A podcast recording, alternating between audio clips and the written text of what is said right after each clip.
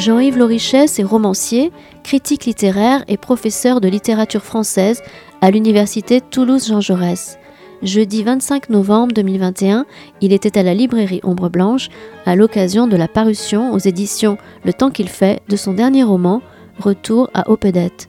Bonne écoute.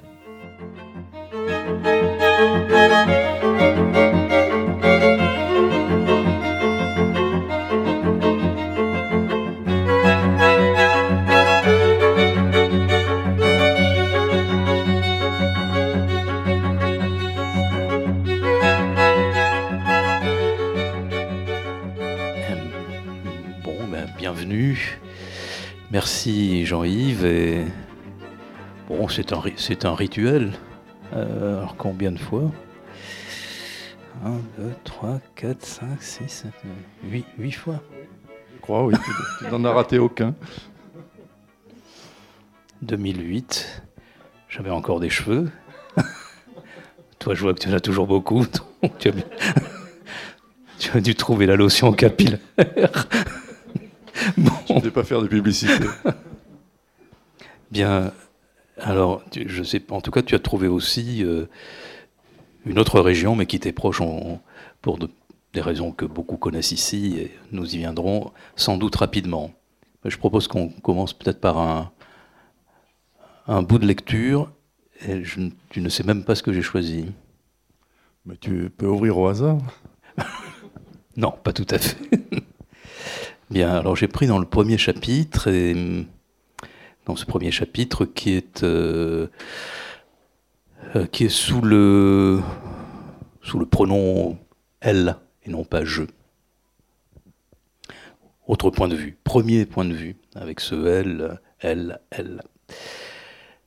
Dès le début, ce elle qui met aussi une distance. Ils vivent ainsi plusieurs mois. Elle s'est installée dans la maison, a rangé ses vêtements et ses quelques livres sur une étagère de l'armoire qu'il a libérée pour elle. Ils ne parlent pas beaucoup, mais leur silence s'accorde. Chacun respecte le goût qu'a l'autre de la solitude. Il passe les journées dans les collines avec son troupeau, elle fait un peu de ménage, lit et se promène, prépare le repas du soir. Ils ont pris l'habitude de se parler la nuit, les yeux grands ouverts dans la pénombre, assemblant tour à tour des bribes de passé comme s'ils ne s'adressaient qu'à eux-mêmes, mais chacun sent l'attention muette de l'autre à ses côtés. À l'automne, il a rentré le troupeau dans la bergerie. Il lui a appris à s'occuper des moutons. Elle a plaisir à se mouvoir dans la chaleur animale, à entendre le souffle des bêtes dans la pénombre pendant qu'elle distribue le fourrage et qu'il soigne quelques brebis malades. Dehors, le mistral glacé frotte violemment les toits, et les murs du village au papier de verre. Ils sont allés à la petite ville la plus proche, dans la vieille quatrelle dont il se sert pour le ravitaillement, et elle a acheté quelques vêtements chauds pour l'hiver. Elle ne s'est engagée à rien. Il sait qu'elle peut repartir et semble l'accepter. Cette liberté lui est nécessaire pour demeurer. Ils passent davantage de temps ensemble, mais les longs silences restent leur plus sûr dialogue, hormis les quelques paroles nécessaires à la vie matérielle et au travail. Leurs nuits mêmes sont devenues silencieuses, chacun ayant le sentiment d'en avoir assez dit.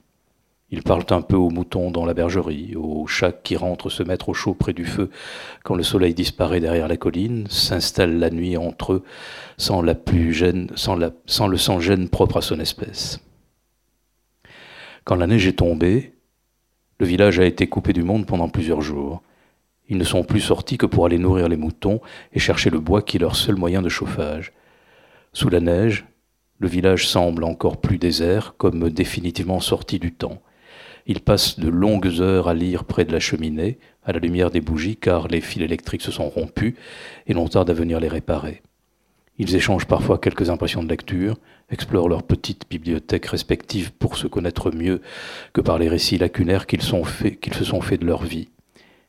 Ils tirent d'un placard un gros édredon de plumes sous lequel ils se tiennent chaud la nuit dans la chambre glacée.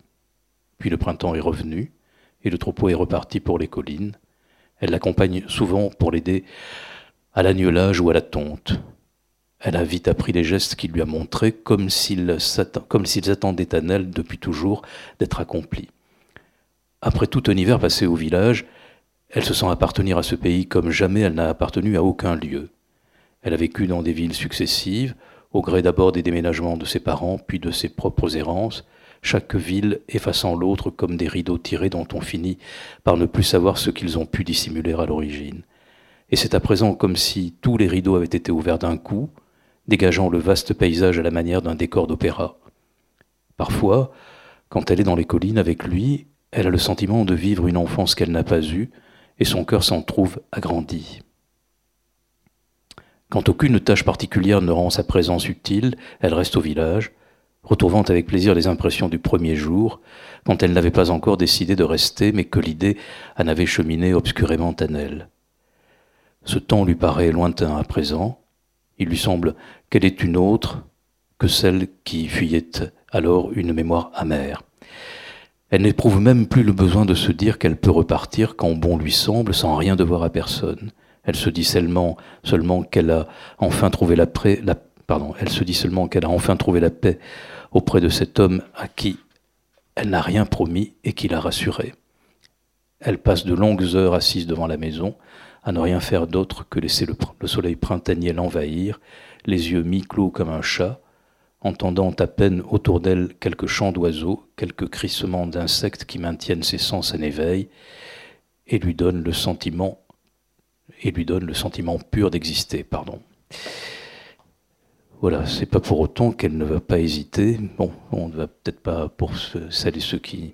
Donc ça va être, comme je te le disais, il va falloir tourner autour et ne pas raconter, sinon c'est fichu. Et bon, il reste quand même cette magnifique écriture, mais euh, peut-être euh, elle a l'air d'avoir trouvé un, un, pays, un territoire, peut-être déjà nous parler de cela, parce que dans tous tes livres, euh, cette dimension du territoire est évidemment euh, non seulement présente, mais elle, vient fonder une bonne partie de ce que tu publies et dans quoi tu nous installes. Voilà, là il s'agit d'un pays, tu parles même de cartes, tu, nous, donnes le privilège de lire des, des topoguides. Et voilà, donc cette mémoire du pays, pourquoi tu t'es installé Qu'est-ce qui, a fait que, tu, que tu, nous as installés là, en, Provence? Alors effectivement, tous les, tous les livres, euh, je crois, euh, partent d'abord d'un, pays. Je, je m'en rends compte maintenant avec euh, un peu de, recul, puisque ça fait effectivement, comme tu le rappelais, une, plus d'une douzaine, treize ans maintenant et quelques livres. Donc je m'aperçois que voilà, il y a des pays. Il y a, un pays qui est dans un bassin incertain, la Corrèze. Il y a le, il y a le Roussillon dans, dans la Loge de Mer, etc. Euh, voilà, il y a bien sûr les Flandres. Alors là, des Flandres plus imaginaires dans, dans les chasseurs dans la neige, mais, mais, qui viennent par la peinture, voilà, mais qui sont effectivement. Euh, voilà, il y a, un, un, une forte euh, fort euh, intérêt, enfin plus qu'un intérêt, enfin une, une, attirance pour euh, cette dimension-là euh, dans les auteurs que j'étudie euh, et que je lis et, évidemment qui se retrouvent dans, dans, l'écriture parce que alors pourquoi? Évidemment, ce sont à chaque fois des pays qui ont un lien avec avec ma, ma propre histoire, Bon, lien qui peut être indirect dans, dans le cas des Flandres qu'on a rappelé, là c'est vraiment par, par Bruegel et par la peinture, mais dans tous les autres cas, il y a une dimension, si on veut, euh, euh, autobiographique dans le rapport au, au, pays en tout cas. Voilà. Donc en ce qui concerne celui-ci, c'est la première fois que tout un roman, enfin pas tout d'ailleurs, mais enfin une grande partie d'un roman s'ancre dans cette, mmh. cette Haute-Provence euh, dont je parlais un petit peu dans, dans, les, dans les brisés, dont nous avions, autour duquel nous avions conversé il y a déjà quelques années, qui était euh, un livre, alors pour le coup vraiment autobiographique, dans lequel j'évoquais cette, euh, cette randonnée donc faite euh, en 1980 dans les, Alpes de Haute-Provence, et euh, dont, euh, voilà, euh, bon, euh, pays euh, pour lequel, évidemment, j'ai aussi un goût particulier qui est littéraire. Hein. Bon, voilà, un nombre ici connaissent ma, passion pour, pour l'œuvre de, de Giono et, et, cette, voilà, cette Haute-Provence de Giono. C'est mmh. pas pour rien que j'étais allé aussi m'y promener dans ces, dans ces années-là. Et, et, il y avait, je pense, le désir de euh, de retrouver, alors j'y reviens régulièrement dans, ce, dans, ce, pays bien sûr, mais de le retrouver par l'écriture. Et donc cette randonnée faisait l'objet de, deux pages dans les brisés, mais je me rends compte maintenant que parfois, et je ne suis pas le seul à le constater, les, livres naissent aussi de, des livres précédents ou de ce qui est euh, ébauché ou ce qui est euh, à l'état euh, de noyaux quelque part euh, ou de graines dans, dans, les, dans, les, dans les récits précédents. Et là, manifestement, il y a quelque chose comme le développement de, de, cela. Euh, qui s'est fait par, alors je sais pas, on en parlera peut-être après, mais qui s'est fait effectivement par la redécouverte d'images, hein, de, de, cette, donc de photographies que j'avais prises à cette époque-là, et en particulier donc de la photographie qui se trouve sur la couverture du, du, du livre, qui, qui est, donc pour une fois, c'est le seul de mes livres euh, dans ce cas, euh, donc pour une fois, je suis, je suis effectivement l'auteur et, qui a été vraiment le, point de départ du, livre. Donc voilà, cette Haute-Provence, elle, elle me fascine depuis longtemps. Elle m'a fasciné littérairement à travers des auteurs comme Giono, mais aussi comme René Char, hein, dont je cite euh, quelques lignes en épigraphe, parce que c'était un pays très différent du pays des pays qui m'étaient les plus familiers, et même du pays peut-être euh, qui a le plus euh, euh, formé ou forgé ma sensibilité quand j'étais enfant, et qui est plutôt qui est un pays plus septentrional, enfin sans l'être tant que ça, mais enfin c'est la, la, Corrèze dont je parlais tout à l'heure, donc un pays quand même beaucoup plus humide, beaucoup plus boisé d'arbres feuillus, de, euh, voilà, plein de, rivières, de sources, etc. Donc de prairies, euh, de campagnes euh, très différentes.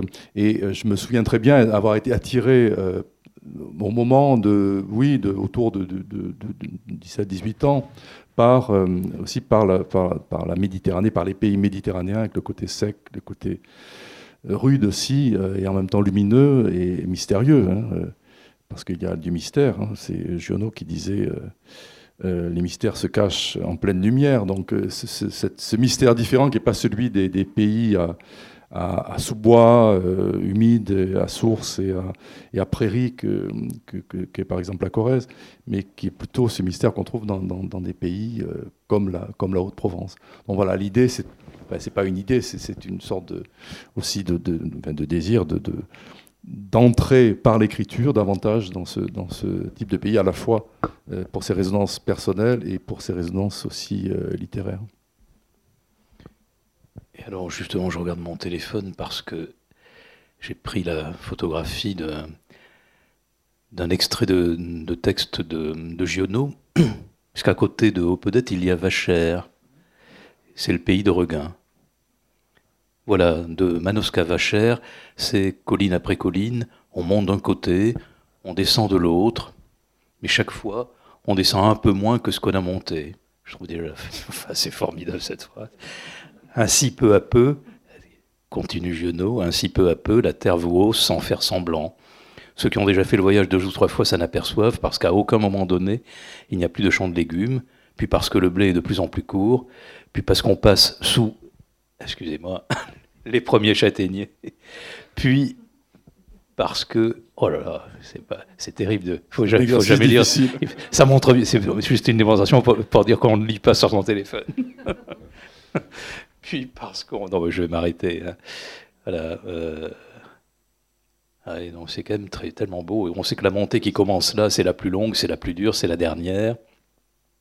Que d'un seul élan, elle va porter les chevaux et les gens en plein milieu du ciel, avec et les vents et les nuages. On ne descend plus de l'autre côté, on va monter d'abord sous bois, puis à travers une terre malade de lèpre, comme une vieille chienne qui perd ses poils, puis on va être si haut qu'on recevra sur les épaules, comme des coups d'aile en même temps qu'on entendra le ronflement du vent de toujours avec des tirets.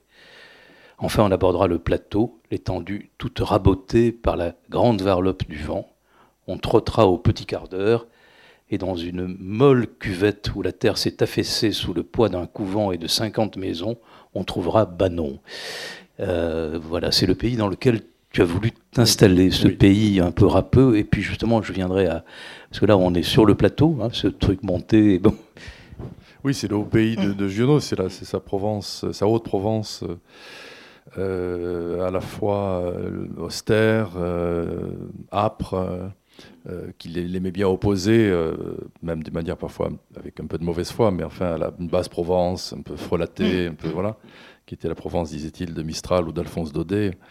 Euh, et, donc, c'est voilà. Mais c'est vrai que c'est un pays complètement différent et c'est un pays qui, euh, qui, a une dimension tragique euh, chez, chez Giono, c'est très et, et, qui a un côté. Alors, l'adjectif qu'il aimait bien utiliser, c'était noir, qui est évidemment provocateur parce que c'est en général une Provence qu'on voit plutôt comme lumineuse, mais, dans cette, mais c'est une forme de lumière qui, qui en même temps a une dimension tragique. Et, Bon, Giono disait celui qui a le mieux décrit la Provence, c'est Shakespeare. Hein. voilà, on aime bien cette citation. voilà. Donc, euh, il comparait aussi la Provence à l'Écosse, par exemple. Enfin, voilà. C'est alors bon, avec son sens aussi de l'exagération, mais ça, disait quand même quelque chose sur sur sur euh, effectivement ces terres dont il disait aussi qu'elles sortaient, qu'elles semblaient sortir à, peine du, sortir à peine du déluge.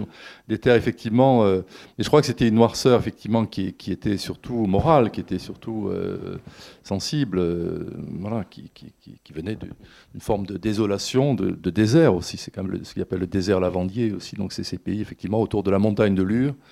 Et donc c'est Banon, c'est euh, bon, la manière dont il décrit Banon, ça pourrait être peut-être hein, une cinquantaine de maisons. Euh, voilà, c'est Banon est un peu plus grand qu'Opedette. Opedette est vraiment tout petit. Alors c'est vrai que quand on ouvre euh, au premier chapitre, on, on a ce sentiment qu'on est sur une terre de Giono. Et puis quand même, tu vas, même si tu y restes, tu vas nous en éloigner. Peut-être d'ailleurs, si, on, si on continue dans le paysage, peut-être que la, dimension du, et le choix du ravin, qui joue un rôle important, euh, ce choix du ravin est des gorges, oui. et des gorges, oui, c'est ça, oui, des gorges.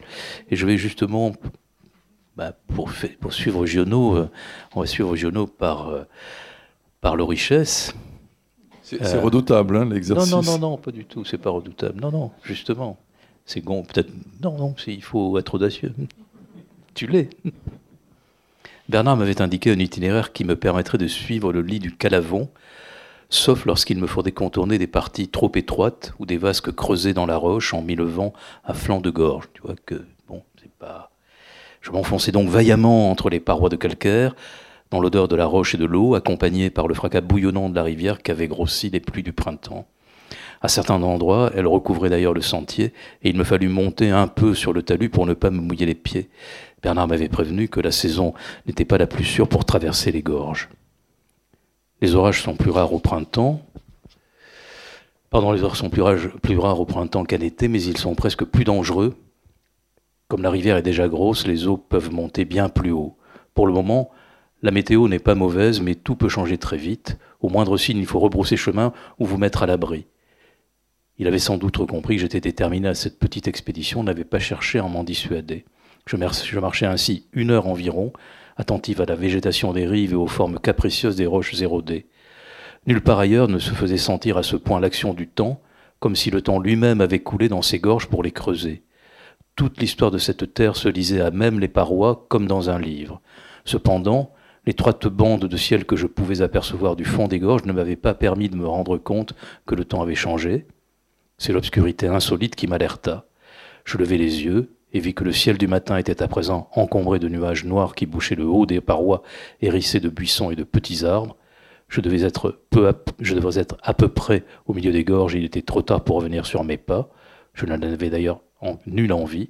J'étais au contraire très intéressé par l'approche de l'orage qui, je n'en doutais pas, allait sans tarder s'abattre sur moi. Et voilà, il, me semble que là, euh, tu nous enfonces, enfin, et tu enfonces ton personnage et tu nous enfonces dans quelque chose de beaucoup plus difficile qu'une tragédie. Il y a quelque chose de plutôt de l'ordre du cauchemar et on va assez vite en venir aussi à la dimension du rêve. Oui, oui. bon, c'est ce rapport dont tu parles au début, la question du pays, c'est parce que les, personnages, pour moi, sont indissociables du, du, pays. Et là, effectivement, on a un personnage qui, euh, qui s'enfonce, euh, les gorges étant par définition une, un enfoncement dans, le, dans, le, dans, la géologie, comme, et donc aussi dans le temps, puisque c'est aussi là que l'on voit les traces du, du, temps géologique.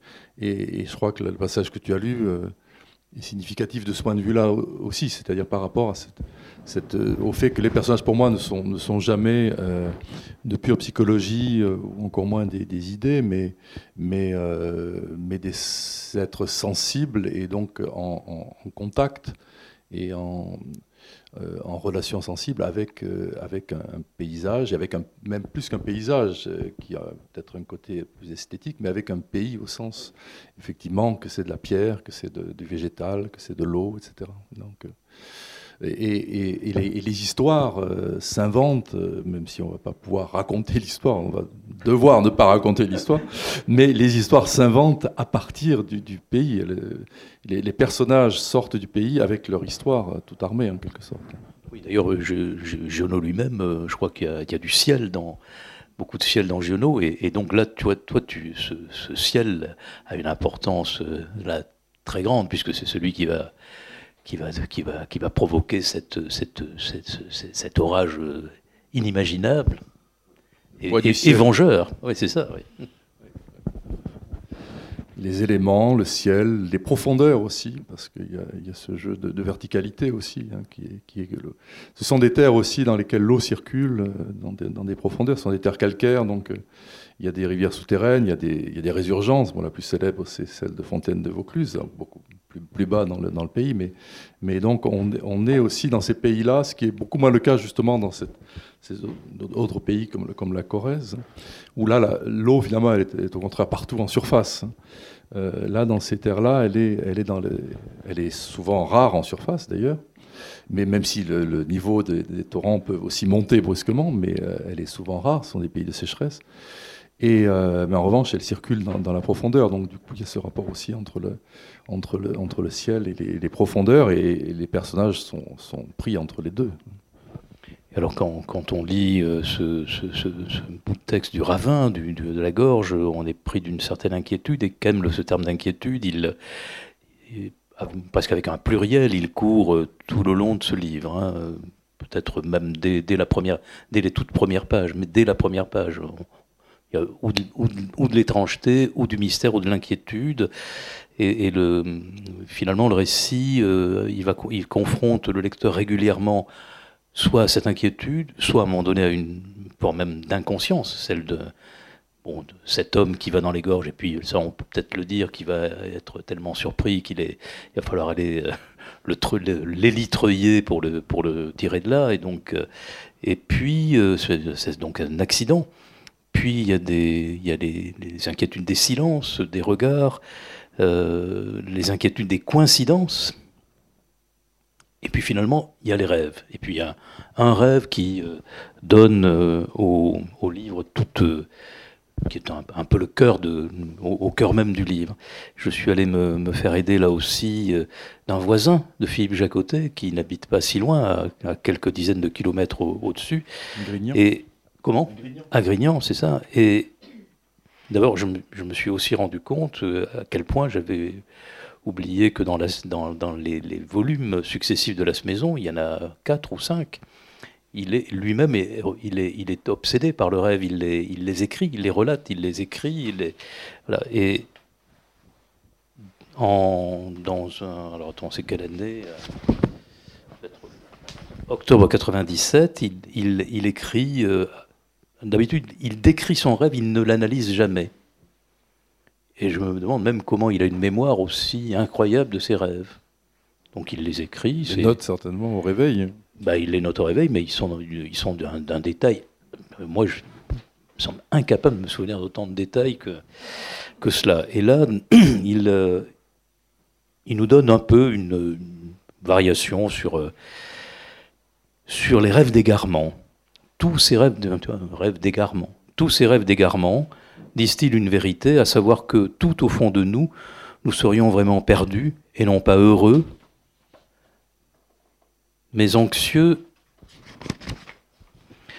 de l'être. Le plus souvent d'ailleurs d'une je vais relire la phrase.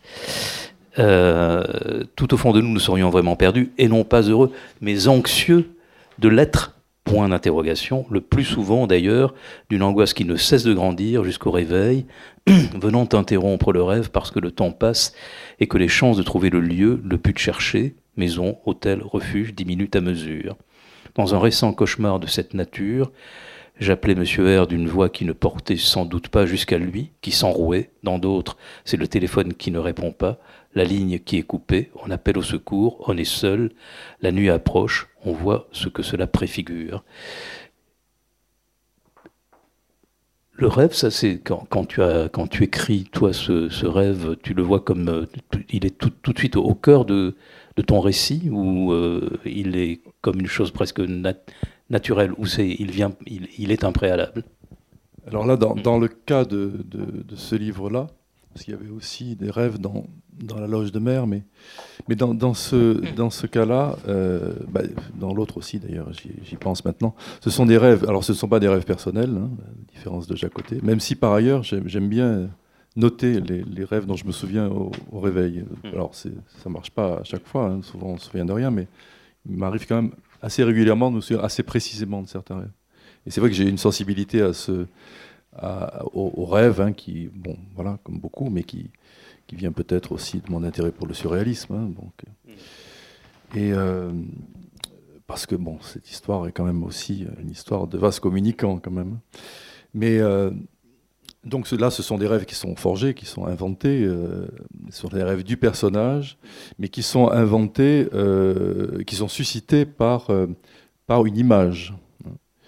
Euh, alors dans la loge de mer, c'était le, le retable. Hein, euh, là, c'est, l'image qui est en couverture à laquelle je reviens parce qu'elle est vraiment euh, séminale. Enfin, c'est, tout est parti de là. C'est, la photographie donc de ce, de ce village d'Opedette vu sous un angle très particulier. Hein, donc photographie retrouvée une quarantaine d'années après, alors que je n'étais jamais revenu à Opedette. Donc la description que j'ai faite du village euh, est vraiment, euh, je dirais, une description suscitée par, une mémoire très déformante et très, très, très personnelle. parce que sur cette photographie-là, le, village apparaît comme d'abord très petit. Il l'est, mais il apparaît encore plus petit parce qu'on ne voit pas toutes les maisons de peut-être. Il y a un côté d'Opedette où on voit beaucoup plus euh, l'étagement des maisons. Là, on ne voit que quelques maisons, un peu coincées là sur, cette pente, et puis autour, donc, cet horizon. Et, euh, sur cette image aussi, euh, le village apparaît totalement désert. Il n'y a, aucun personnage. Donc, c'est une photo que j'ai prise, effectivement, un soir d'arrivée. Ça, je me souvenais très bien des circonstances dans lesquelles j'avais pris cette photo, c'est-à-dire un soir d'étape, on arrive comme ça dans un village fatigué et en même temps heureux et, euh, où on prend, euh, voilà, on prend une photo de, du lieu. Et donc le, fait de retrouver cette photo a suscité en moi le souvenir donc très fort de cette, de cette étape, de ce, de, ce contexte-là mais aussi quelque chose de plus troublant qui est lié justement à la nature même de l'image, au fait que le village apparaît un peu comme euh, caparaçonné dans, dans, ses toits, dans ses, comme couvert une sorte de cuirasse de, de toit, image d'ailleurs, je crois, très gionienne, hein, c'est l'image des toits, de ces toits, de, un peu comme dans le hussard sur le toit, hein, voilà. Euh, mis à part que dans le roman de Giono, c'est une ville, ici ce n'est qu'un village, mais c'est ces toits qui recouvrent et on ne sait pas qu'est-ce qu'ils recouvrent. C'est aussi un, non pas un fantasme, mais en tout cas une rêverie qu'on peut avoir hein, au-dessus de ces, ces villages, de ces petites villes euh, du Midi avec leurs rues étroites, euh, euh, ces, toits qui, ces, fenêtres étroites également, et ces toits dont on peut, se demander ce qu'ils dissimulent. Et, donc, cette image, quand je l'ai retrouvée parmi bien d'autres, m'a produit un certain effet. Et c'est de cet effet-là qu'est venue l'idée que peut-être il avait pu s'y passer quelque chose, que euh, et c'est là que, que les personnages ont commencé aussi à, surgir, hein, c'est-à-dire euh, effectivement le personnage que tu as évoqué au début, ce personnage féminin qui, qui arrive dans ce village, et qui est un personnage euh, imaginaire, et puis ce personnage aussi qui ensuite dit je, et qui lui est un peu plus proche de moi tout en étant aussi un personnage imaginaire. ces, personnages sont sortis de, cette image-là et de, alors je dirais pas du malaise, mais du trouble peut-être que, que l'image pouvait susciter, alors que peut-être sur quelqu'un d'autre elle fait un effet complètement différent, mais moi cette image, à la fois je la trouve belle et en même temps troublante par cette dimension euh, énigmatique, euh, l'idée d'une question. Hein. Après tout, c'est de là peut-être que par l'histoire, c'est qu'est-ce qui a bien pu se passer dans ce village. D'où ensuite effectivement l'enclenchement sur le rêve qui, qui est euh, une manière d'imaginer pour le, narrateur, une manière de répondre une euh, manière pour l'inconscient sans doute du narrateur, parce c'est quand même l'inconscient qui travaille ici, euh, de répondre à cette question euh, qu'il se pose sur la nature de ce village et que, moi-même je m'étais posé en découvrant cette image. Voilà. Et après, effectivement, le, rêve va, entrer dans un, tout un dispositif qui, d'éléments qui sont autant de signes, hein, qui sont un peu des signes à, décrypter. Hein. Alors peut-être tu nous, tu nous parleras de justement de ces images que tu as que tu as faites probablement euh, et que tu avais que tu peut-être les as-tu retrouvées toutes ces images, mais euh, avant que tu nous parles des images fixes qui sont peut-être à l'origine du choix de l'image d'Opedette et ensuite de tout ce que ça a pu produire comme, comme euh, imaginaire. Et le résultat de cet imaginaire est là. Moi, je, voudrais parler d'images animées parce que finalement dès le début du second chapitre, quand on, quand on passe du L, du il au jeu, du L au jeu, euh, on, et, que justement on se confronte à cette image fixe de quelqu'un qui est près d'une maison, euh, on pense à Blow Up. je me dis, tiens, il va, c'est très malin comme, euh, mais dans quoi il va nous amener? Mais en fait, on, quitte très vite le, les principes ou les, idées assez lumineuses que, que, Antonioni nous donne à voir, et on est plutôt attiré, il y a quelque chose de, effectivement, de l'ordre plus d'image euh, de, de, ce qu'on de récits surréalistes comme tu le disais. Et, je, et là au cinéma alors l'usage du rêve on le on retrouve plutôt celui alors quelqu'un qui n'est pas vraiment proche du surréalisme, mais je pense aux fraises sauvages de, Bergman, qui est aussi une très belle méditation sur le temps, de, de la mise en scène du rêve par Dali dans le film d'Hitchcock Spellbound, la clinique du docteur Edwards, et puis, euh, de Vertigo. Voilà. Et finalement, parce que finalement, c'est comme dans Vertigo, c'est une histoire de double. Oui, je n'avais pas pensé à Vertigo ni à Hitchcock, mais euh, oui. Euh, et aussi à, et donc à Antonioni, qui, est un, réalisateur que, j'aime beaucoup et qui était présent aussi dans, La Loge de Mer d'ailleurs. Mais tu, te souviens euh, qu'il va chercher dans une image, il va trouver dans une image. Tout à fait. Oui, photographe agrandi, agrandi, trouve, euh, et, et c'est vrai qu'au chapitre 2, on se dit, mais qu'est-ce qu'il va nous trouver dans la photo? Puis finalement, on passe à autre chose. Et on passe plus, il me semble, à, cette dimension du double, du moins, ou d'une chose oubliée, ou qu'on ne veut pas faire ressurgir. Mm. Alors j'ai tout à fait. Et par rapport, enfin, tu parles de Blow Up. Alors Blow Up, dans mon souvenir, est une adaptation d'une nouvelle de Cortázar. Oui, c'est ça. Oui. Euh, et, et, c'est vrai que Cortázar, c'est un écrivain que j'ai beaucoup lu. Euh, euh, il y a assez longtemps d'ailleurs. C'est pas un écrivain que j'ai relu récemment, mais c'est un écrivain que, enfin, J'aime beaucoup, enfin, je suis très sensible à cette, euh, ce, fantastique très particulier de Cortázar, qui est un fantastique très près quand même d'une forme de, réalisme apparent, mais qui vraiment, euh, comme doit le faire, je crois, le fantastique, euh, quand il est à son meilleur niveau, ouvre vraiment des, des, failles dans, le, dans, le, dans la normalité apparente. Et euh, donc c'est intéressant que tu parles oui, biais d'Antonioni aussi, on retrouve Cortázar. On est dans les bords là, voilà, effectivement, voilà, on ça. est aux limites du fantastique. Voilà, et, et c'est vrai que autant je, je, je, ne, je ne pense pas pouvoir écrire un, un, roman fantastique à proprement parler, autant je me rends compte que dans plusieurs livres, on, on est effectivement dans cette, dans cette limite-là, et dans effectivement des, des des phénomènes qui, qui, ont trait à la hantise, par exemple, pour la hantise de, de l'image, là c'est le, le, cas. Euh, dans d'autres livres, il y a d'autres hantises, ça peut être l'hantise d'un certain livre, dans, dans, un passant incertain, par exemple. Mais euh, l'hantise de l'image, la hantise, euh, les images quand même particulièrement, hein, euh, particulièrement les images, parce que je crois qu'elles elles sont des objets de hantise particulièrement efficaces. Euh, la notion de secret aussi, euh, la notion de double, enfin tout ce qui fait vaciller effectivement le, le, le réel. Donc je crois qu'il y, y, a dans ce livre effectivement un cadre euh, qui est un cadre, on peut dire, réaliste. Hein, euh, euh, mais ce cadre, j'ai besoin très vite de le, de le troubler, hein, précisément parce que le, le livre part d'une hantise ou d'une forme d'une image qui, quelque part, me, me trouble moi-même. Et donc, il faut que ce trouble se transforme, se déplie, se déploie dans, dans, une, dans, une, dans une histoire.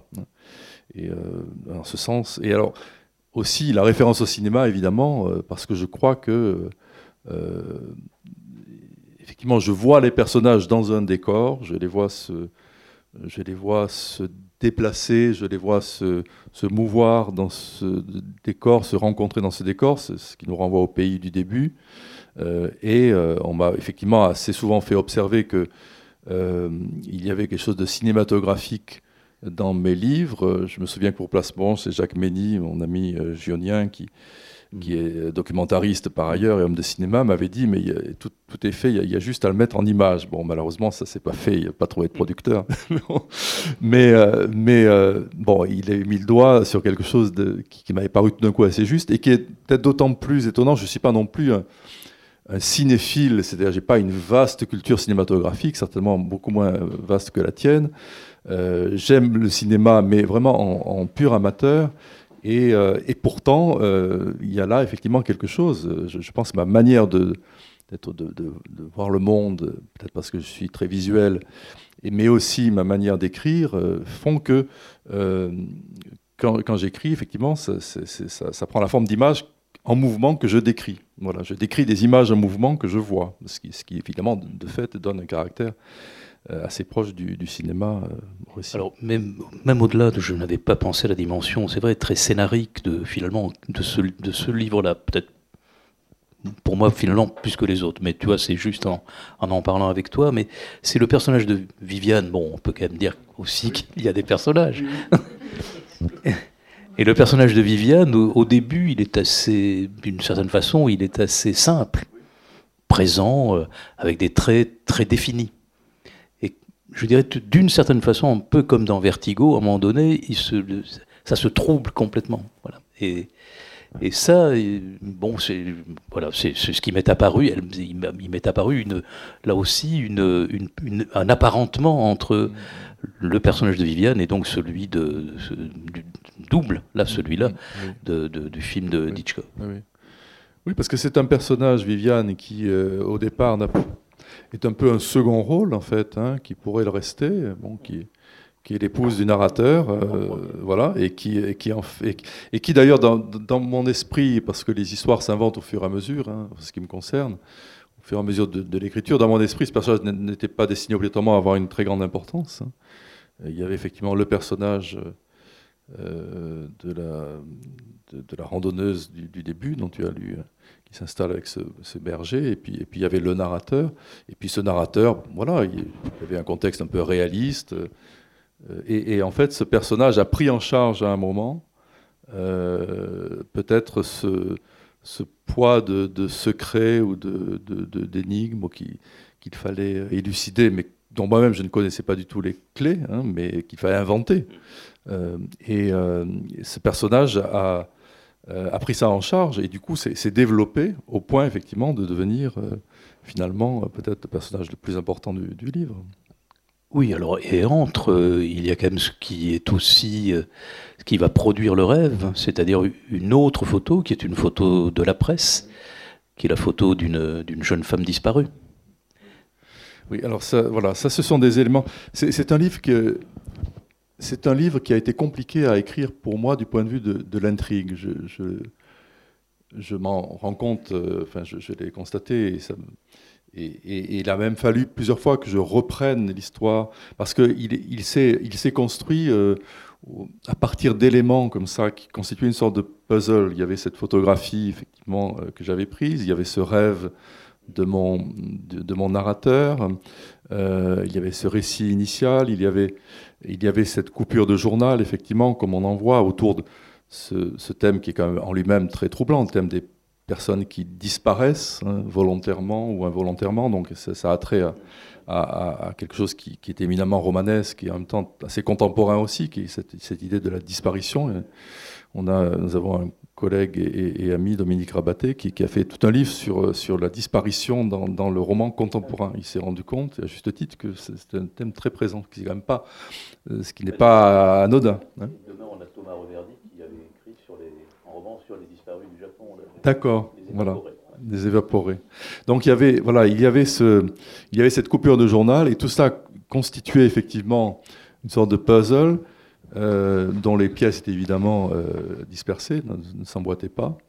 Et, euh, et, il a fallu, il a fallu que je travaille, que même que je retravaille l'intrigue à plusieurs reprises pour qu'elle soit, tout en restant assez mystérieuse hein, et pas rationalisable entièrement, mais qu'elle soit tout de même acceptable pour, pour, le lecteur. Et effectivement, ces éléments-là sont un petit peu des, signes à décrypter et qui, qui, pour le narrateur, mais le narrateur n'est pas un, décrypteur de signes, il subit en fait beaucoup plus. Ici, ce n'est pas tellement l'enquêteur finalement, hein. c'est plutôt celui qui, qui, reçoit des signes et euh, qui cherche quand même, effectivement, euh, dans une certaine mesure, à les, à les, euh, à les comprendre, mais, mais, qui en même temps est très largement, se très largement imposé par les rencontres qu'il fait ou par, ou par l'histoire d'autres, comme, comme par exemple son double, dont on parlait tout à l'heure, qui se voit finalement imposer une, une, vérité qu'il avait simplement peut-être pressentie ou, ou que son inconscient avait, euh, avait quelque part euh, euh, travaillé, anticipé, mais sans, sans qu'il ait une maîtrise. Hein, et effectivement, c'est quelque chose qui... J'avais donné comme, épigraphe à, un autre roman qui est, qui est le, la, donc je me souviens plus d'ailleurs si c'est la loge de mer ou le, euh, un passant incertain, je crois que c'est l'âge de mer. Donc il se peut que il se peut que les, euh, il se peut que la vie euh, doive être déchiffrée comme un cryptogramme. Hein, c'est une phrase de, Breton dans, Nadja. Cette idée que le, y a une sorte de cryptage de, ce qui nous arrive. De, c'est très surréaliste hein, comme, conception de, la vie, mais c'est quelque chose qui, qui m'a toujours, en tout cas dans, dans la littérature, m'a toujours beaucoup séduit. Euh, et, quelque part, ici, il y, a, quand même quelque chose de cet ordre-là. C'est-à-dire que cette image est une sorte de cryptogramme, cette image du village. Le rêve entre aussi euh, dans. Euh, est, d'une certaine manière un déchiffrement par l'inconscient de, ce qu'est cette image. Et puis, il y a ensuite d'autres jalons dans le livre qui, participent tous de, cette de cette notion de signe, mais des signes qui, dont, le, sens n'est pas, pas donné. Alors le, personnage de, de Fritz, de, pardon, de Blow Up, qui est photographe et qui domine plutôt son monde, est sous emprise d'une image qu'il va agrandir. Le personnage de, du Retour à Upedate, lui, est aussi sous une emprise et de plus en plus forte, au point même, euh, bon, à un moment donné, de risquer d'y laisser sa vie. Et est-ce que finalement, l'écrivain lui-même, le romancier, euh, enfin toi là en l'occurrence, il paraît, tu n'es pas aussi sous emprise euh, Oui, oui, certainement. C'est enfin, le, le point de départ, c'est la, mais je pense qu'il peut pas y avoir, pour moi en tout cas, de, d'écriture sans quelque chose qui au départ est, de, l'ordre d'une forme de, euh, de fascination, hein, alors qui passe souvent par des images quand même, je le constate. Hein, c'est maintenant les chasseurs dans la neige, finalement, c'est le tableau de Bruegel, tout sort de là. Enfin bon, c'est, c'est quand même aussi, ce sont aussi des images. Alors c'est la première fois que c'est une image qui est euh, de ce type-là, c'est-à-dire une image retrouvée, euh, une image personnelle d'amateur qui mais qui, euh, qui peut finalement susciter le, même type de, de, hantise, alors qu'a priori c'est une image qui devrait être plus familière. Mais il y a du coup une, distance qui, est celle du temps, qui est celle qui, qui, permet à l'image de, de, retrouver son caractère d'étrangeté finalement qu'elle n'aurait pas si elle était vue euh, deux mois après euh, le retour du voyage. donc voilà, il, y a effectivement toujours cette espèce de réservoir de, de, fascination dans, dans, dans, les images, qui, mais qui déclenche du, qui déclenche du, euh, du, narratif, enfin, qui, euh, euh, ou du romanesque, qui suscite des personnages. Et ça, c'est un passage de l'un à l'autre qui, pour moi-même, reste un peu mystérieux. Hein. Et quand tu disais que, quand tu disais que moment tu as eu du mal à, et qu'il y avait un puzzle que tu avais du mal à agencer, ça veut dire qu'il y a un moment où, justement, peut-être pour se dégager de l'emprise, on peut prendre même le risque de tout laisser tomber ou... Euh, alors là, ça n'a pas été le cas, parce qu'autant, effectivement, dans certains livres, ça m'est arrivé d'avoir des, interruptions, et puis on laisse tomber, et puis voilà, on reprend plus tard. Euh, là, non, le livre s'est écrit jusqu'à son terme, mais il a, il a, il, je l'ai repris, il a, il a, l'histoire s'est un peu transformée. C'est d'ailleurs la première fois que ça m'arrive sous cette forme-là. Enfin bon, après, chaque livre a son histoire, ça c'est là c'est l'aventure de, chaque livre. Je dirais pas la cuisine parce que c'est pour le coup pas de la cuisine, c'est plutôt quelque chose comme une, aventure. Effectivement, à un moment, j'ai douté de la possibilité que ce livre soit euh, euh, acceptable par le lecteur. C'est-à-dire que quand on est dans euh, effectivement dans ce régime des coïncidences, ce régime des des hantises, cette, limite entre le, réel, le réalisme et l'onirique, euh, il y a la question de la vraisemblance qui se pose toujours, qui, est une question euh, très très compliquée quand on écrit un roman et quand on le lit aussi. Enfin, quand on le lit, bon, ben, on marche, on marche pas. Et puis si on marche pas, tant pis, on lit un autre livre. Quand on, quand on l'écrit, euh, ça engage quand même tout le projet dans lequel on est, toute l'aventure dans laquelle on est. Et j'ai dû donc travailler pour faire en sorte que le livre garde cet équilibre entre euh, un cadre effectivement euh, qui est euh, réaliste, et puis qu'il ait aussi, et surtout d'ailleurs, cette, ce mystère, cette dimension de, énigmatique, aussi d'irrationnel, qui, à mon avis, n'est pas du tout contradictoire avec, avec le réel, justement, mais qui peut être, qui peut mettre, enfin, poser problème par rapport au réalisme ou à la vraisemblance. Voilà, c'est là qu'il y a quelque chose qui est euh, un équilibre à trouver et que, bon, que j'espère avoir trouvé. Oui, par exemple, ce sera peut-être pour ma dernière question, mais sur la question de la vraisemblance, peut-être il y a une scène évidemment qui est, qui est définitive, mais qui, va, qui, qui précède celle qui va clore le premier chapitre, parce qu'elle est totalement inattendue et peut-être même invraisemblable, et pourtant elle est possible c'est cet homme qui sort un couteau.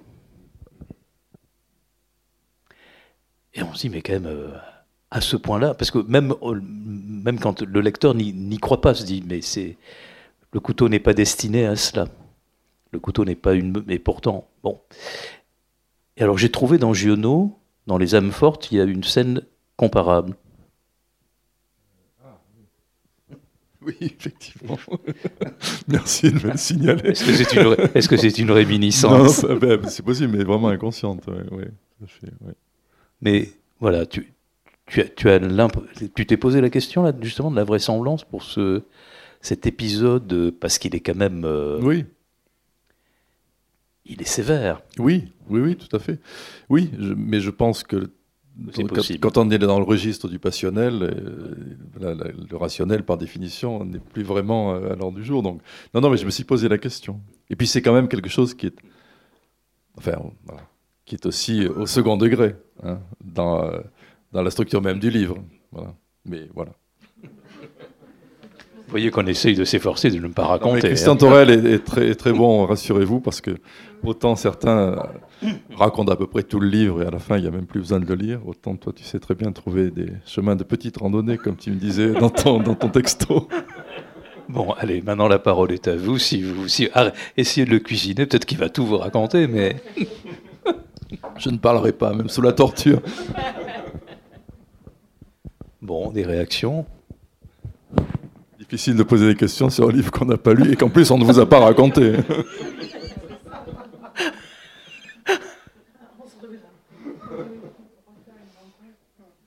Une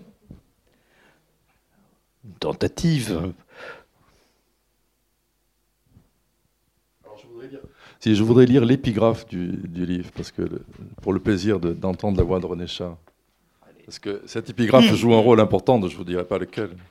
Mais enfin, il est.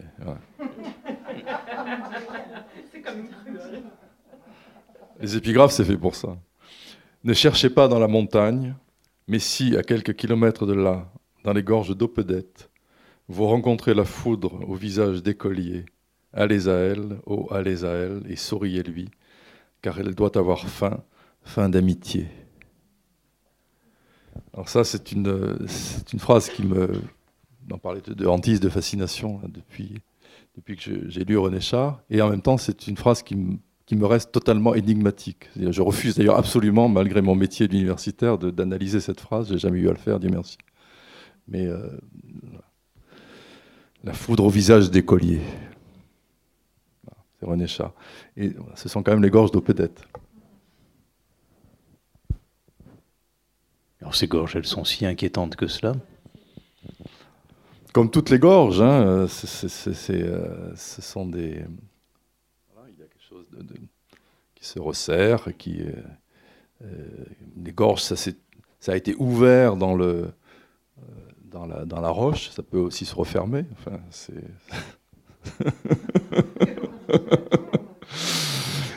Et quand on est au fond, voilà, il n'y a plus qu'une petite bande de ciel. Non, mais on peut aussi s'y promener euh, de manière tout à fait euh, agréable et sans aucun drame, hein, bien sûr. Mais il y a quand même quelque chose. Pas pour rien d'ailleurs qu'on y va, je crois. Hein. C'est pourquoi aller là plutôt qu'ailleurs. C'est pas particulièrement pratique. On pourrait se promener sur le plateau. Et pourquoi on va dans les gorges quand même? C'est une manière d'entrer dans dans la dans la terre au sens de, l'écorce terrestre. Hein. Euh, mais autrement que par la spéléologie, qui est alors quelque chose, à mon avis, personnellement, beaucoup plus angoissant. Mais, mais euh, parce que là, il n'y a plus de ciel ouvert. Hein, mais c'est peut-être un peu entre les deux.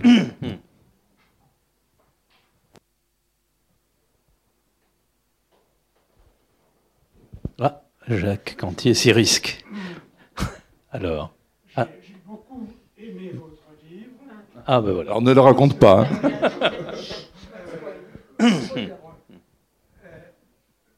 Euh, en, vous lisant, je suis dans la réalité, mais en même temps, vous savez nous entraîner dans, le rêve.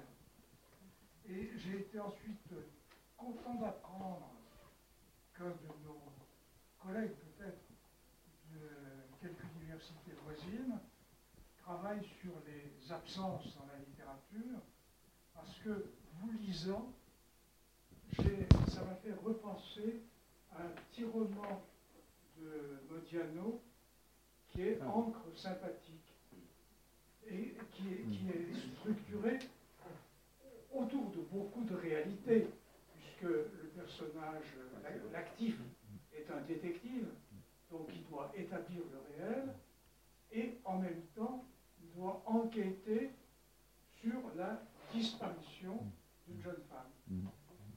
Et j'ai. Euh, les deux sont très très différents, mais le hasard a voulu que je repense à, et je redécouvre ce morceau de, de avec un, intérêt augmenté parce que je venais de vous lire en fait. Parce que je trouve que parfois, euh, Modiano, personnellement, me fatigue un peu dans ses écrits.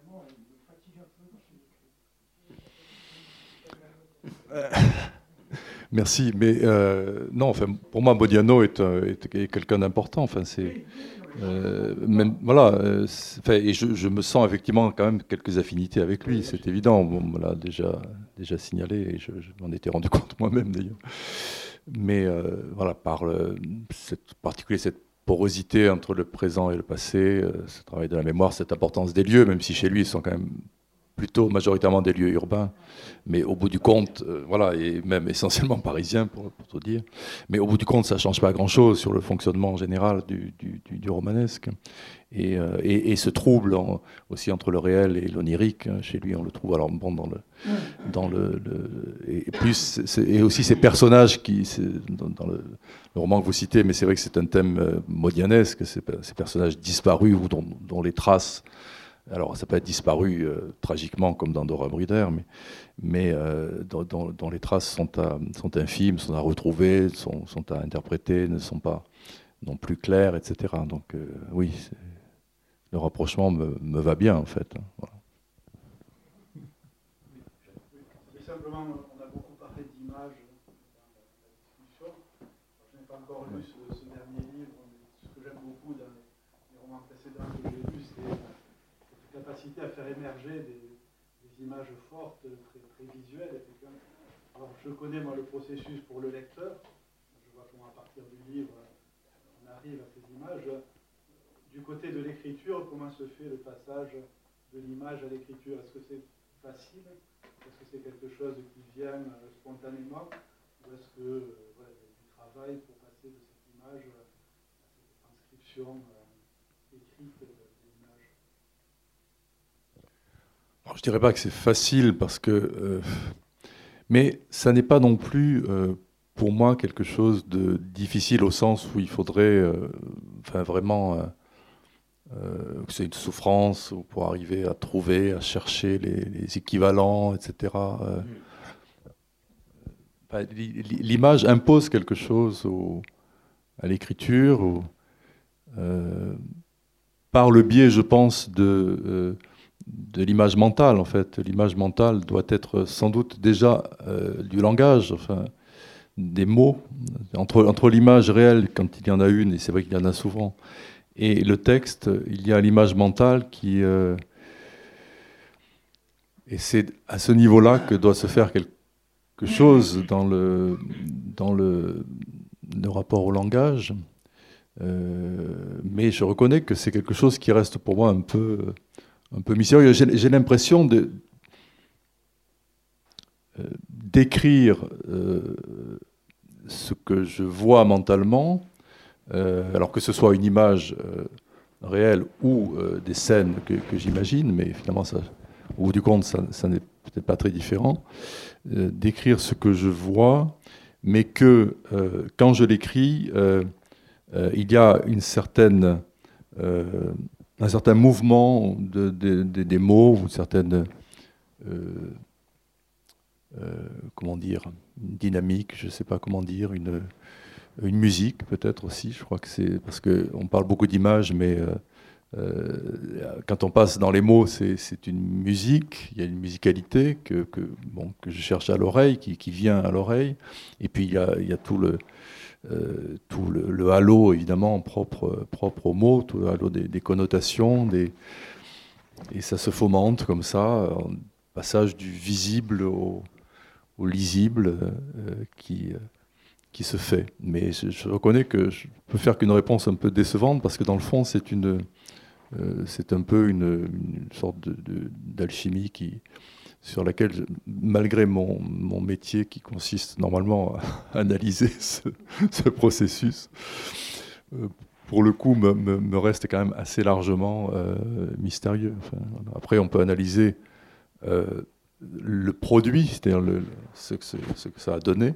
On peut analyser le point de départ et puis voir après le point d'arrivée, mais le passage entre les deux, ça, passe par tellement de choses qui sont des qui sont des, euh, effectivement des images mentales intérieures, qui sont aussi des, textes. Euh, on a cité quand même euh, un certain nombre d'écrivains, donc il y a aussi bon, ce que nous appelons dans notre jargon des intertextes qui sont là et qui sont, peuvent être des fois très massivement présents, ou alors au contraire de manière très fugitive, comme des, réminiscences.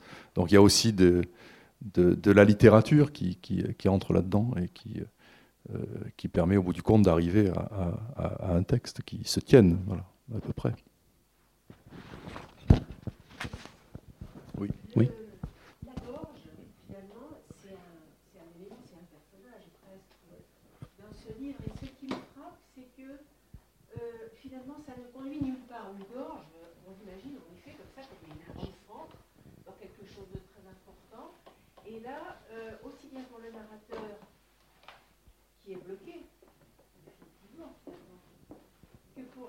jeune femme dont on ne sait pas, spoiler, euh, ça m'intrigue, cette gorge qui est un butoir.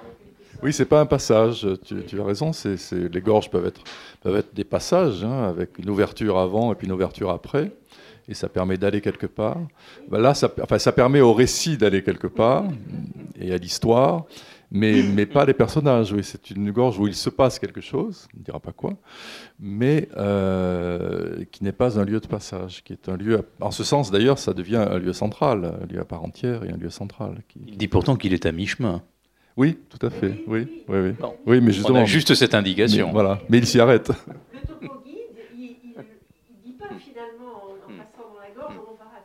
Non, parce qu'il y a quelque chose de très particulier. Alors là, on est dans le réel, pour le coup, dans le réel au sens le plus simple du terme, c'est qu'effectivement, dans le topo guide du GR6, donc chemin de grande randonnée, euh,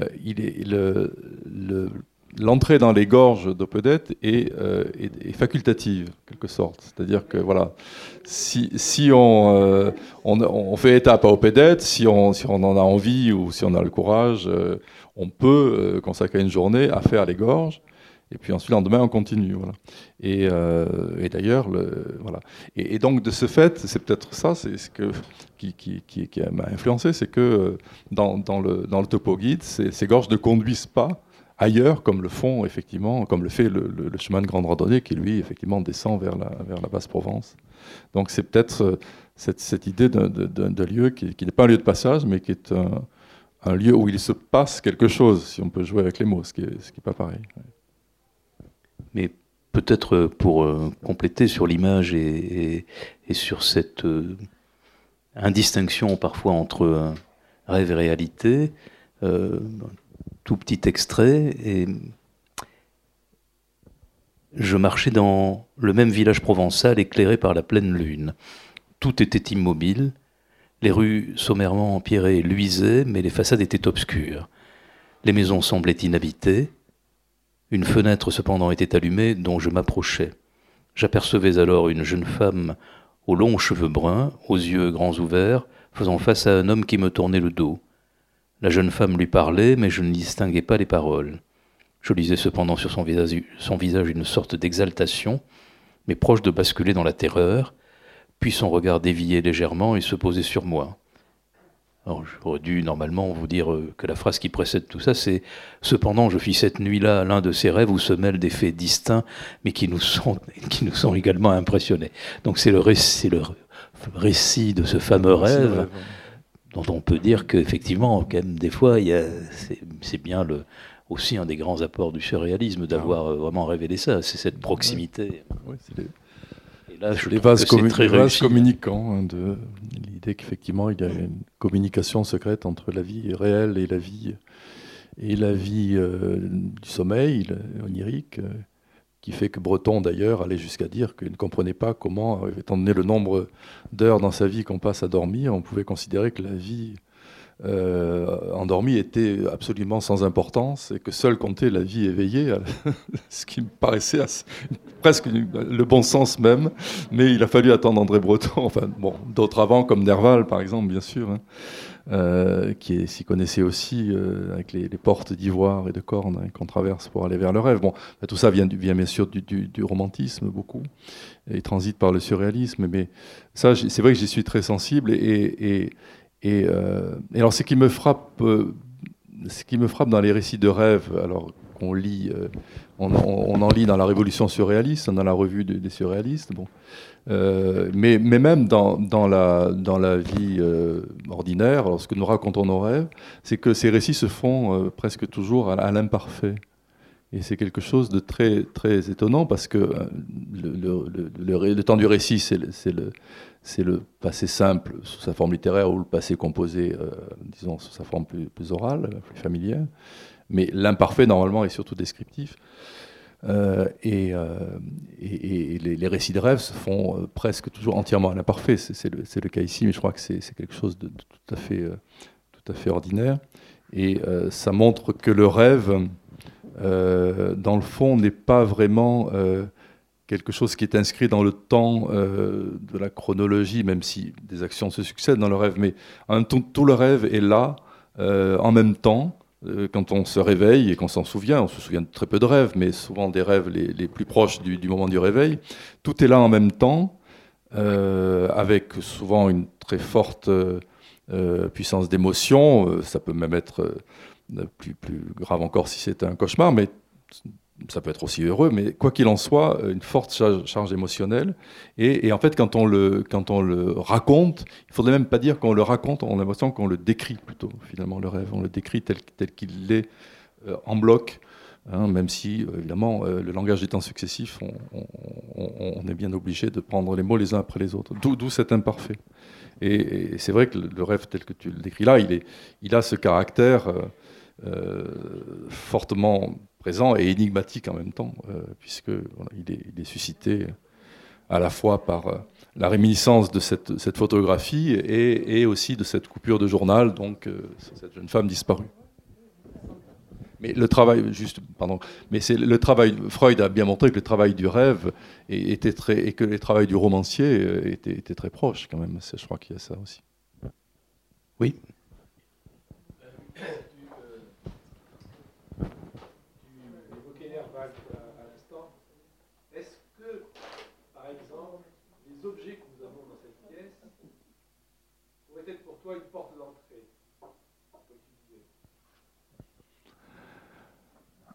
Ils sont, euh, j'ai pas eu le temps de les regarder beaucoup, mais le moins qu'on puisse dire, c'est qu'effectivement, ils sont porteurs d'imaginaire. Et euh, oui, bien sûr, euh, pourquoi pas.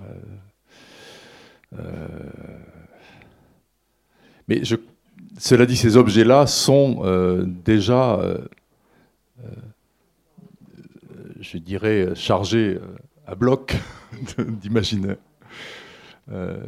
et donc, quelque part, c'est peut-être que, peut-être que dans mon fonctionnement à moi, je vais peut-être plutôt partir d'objets qui ne sont pas a priori euh, aussi. Euh, bon, c'est des objets qui, qui, auraient beaucoup plus André Breton. Enfin, voilà, on, est là dans un régime de, l'imaginaire qui, pour le coup, n'est peut-être pas exactement le mien, qui est peut-être plutôt celui d'objets plus. Euh, cette photographie dont, on parle depuis le début, par certains côtés, elle est, elle est banale.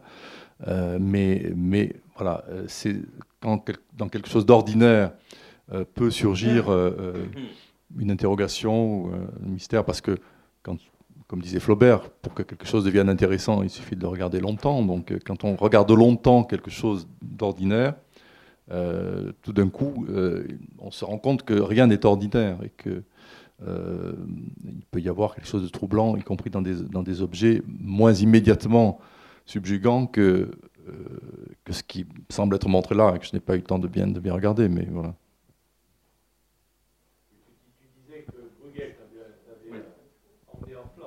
Oui, oui, tout à fait. Et Bruegel, finalement, il, il, il, il, a un côté réaliste chez Bruegel. Enfin, sauf quand il, quand il imite Bosch, hein, Jérôme Bosch, où là, ça devient très fantastique. Mais il y a un côté en apparence réaliste. Mais en réalité, c'est évidemment euh, tout à fait autre chose, mais, mais euh, voilà, je, suis plus proche, peut-être justement, si on reste dans les peintres flamands, je me sens plus proche de Bruegel que de Bosch. Jérôme Bosch, je trouve ça admirable, c'est fascinant, mais je ne vois pas ce que je pourrais écrire à partir de, euh, voilà, des, représentations de, l'enfer de, Bosch. ça ne pourrait pas pour moi être matière à écriture, alors que le, monde, en apparence, euh, banal et ordinaire, euh, même s'il est dépaysant pour nous, parce que c'est un monde évidemment euh, très, très loin de nous, mais, mais qui reste quand même une représentation de, paysans, de, paysages, etc. Ce, monde-là m'attire, me, enfin, me laisse des, des, des, portes d'entrée quelque part, alors que je ne peux pas entrer par l'écriture dans, l'enfer de Bosch. Personne n'aura peut-être envie d'ailleurs d'entrer dans, l'enfer de Bosch, mais, même, mais même dans les paradis. Euh, c'est voilà. il faut qu'il y ait peut-être cette dimension euh, plus, plus familière. Mais ça, c'est absolument personnel, bien sûr. merci, Christian. Merci, Jean-Yves. Euh, merci à vous.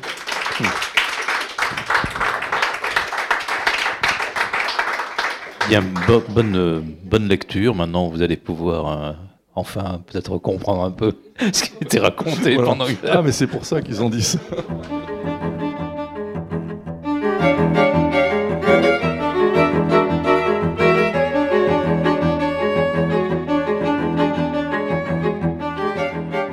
Il s'agissait de l'auteur Jean-Yves Lorichesse à la librairie Ombre Blanche le 25 novembre 2021 autour de Retour à Opédette, son roman paru aux éditions Le Temps qu'il fait.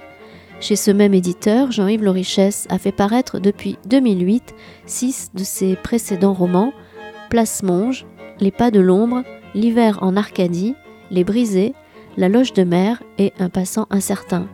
La rencontre que vous venez d'écouter a été réalisée et mise en onde par Radio Radio.